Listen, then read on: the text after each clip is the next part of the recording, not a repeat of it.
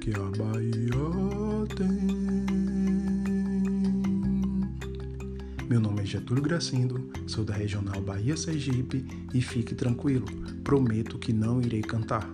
Hoje vamos conhecer um pouco mais sobre o acarajé. Esse quitute é uma das mais tradicionais especiarias populares e carrega uma história cultural ainda pouco conhecida. Ele é vendido em vários estados do Brasil e até pelo mundo afora.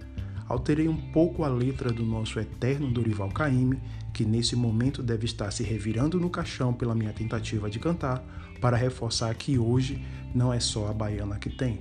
Já encontramos também homens se destacando no tabuleiro com esse queridinho que faz sucesso na culinária da Bahia.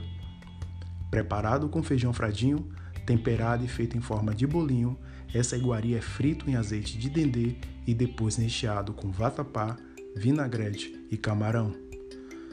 Ai ai, deu água na boca só de pensar.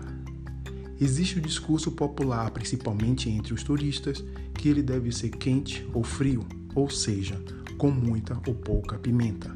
Se você não tem o costume de comer pimenta, recomendo que peça o seu frio e vá esquentando aos poucos. Mas você sabia que apesar da receita ter vindo da África, ele tem um conceito árabe?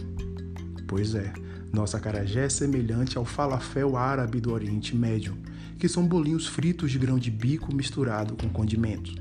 Os árabes levaram esse costume gastronômico para a África em suas diversas incursões a partir do século VII, sendo que lá o grão de bico do falafel foi substituído pelo feijão fradinho e o óleo pelo azeite de dendê. E vamos combinar, o azeite é muito mais gostoso e faz toda a diferença. Segundo a historiadora Maria Luísa, a receita chegou ao Brasil vinda do Golfo do Benin, na África Ocidental, por imigrantes africanos na época da escravidão. A comercialização do acarajé começou a ganhar força por aqui quando as escravas de ganho passaram a vender o produto para tirar o sustento pós-escravidão. Seu consumo era restrito a negros, moradores de rua e pessoas pobres esse tipo de alimento não fazia parte do cardápio das famílias mais abastadas.